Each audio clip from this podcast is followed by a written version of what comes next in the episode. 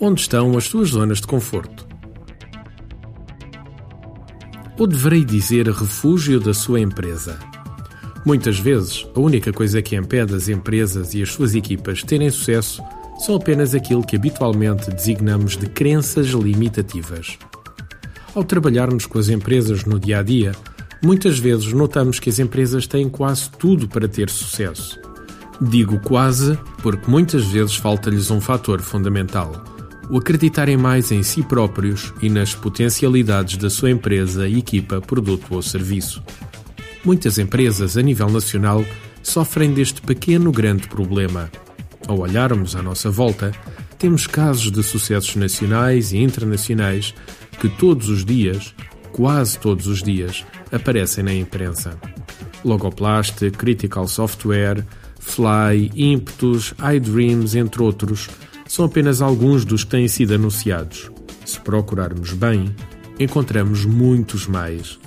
Por vezes é necessário abanar as pessoas e levá-las a um novo patamar de performance onde lhes mostremos que, quando acreditam, se empenham e estão dispostas a envolver-se no processo a 110%, nada é impossível. Numa abordagem a esta problemática que realizamos com uma empresa nacional há bem pouco tempo, começamos por falar com as pessoas e recolher e analisar as questões que, segundo elas, as impediam de ser um sucesso a nível nacional. Muitos dos fatores que foram levantados tinham a ver com zonas de conforto. Por exemplo, esta empresa em particular achava que eram pequenos e que para atingirem o nível dos grandes era necessário muito investimento. O engraçado é que um dos fatores que os diferenciava era precisamente esse, o facto de serem pequenos. Como o mercado onde atuavam estava dominado por três empresas, das quais uma nacional e duas internacionais, as empresas clientes começavam a sofrer com o tamanho dos seus fornecedores. Ora, esta empresa tinha um bom produto, preços mais em conta e, ainda por cima, o seu tamanho permitia uma interação muito mais cuidada. Desenhamos em conjunto com eles uma estratégia de marketing que colocava precisamente em evidência esta questão.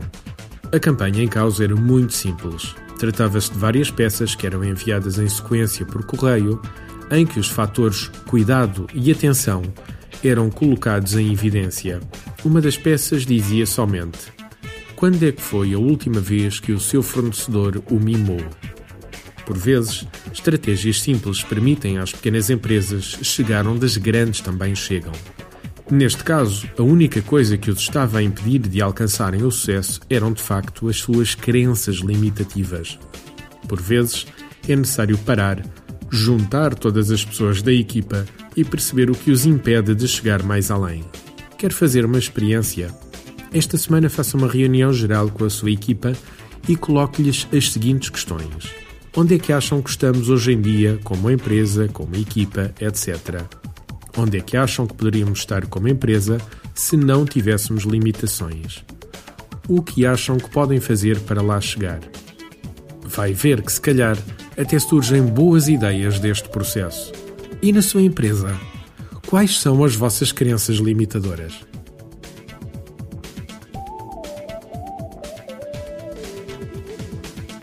Artigo de José Almeida, locução de João de Souza, produzido nos estúdios da Universidade Autónoma de Lisboa.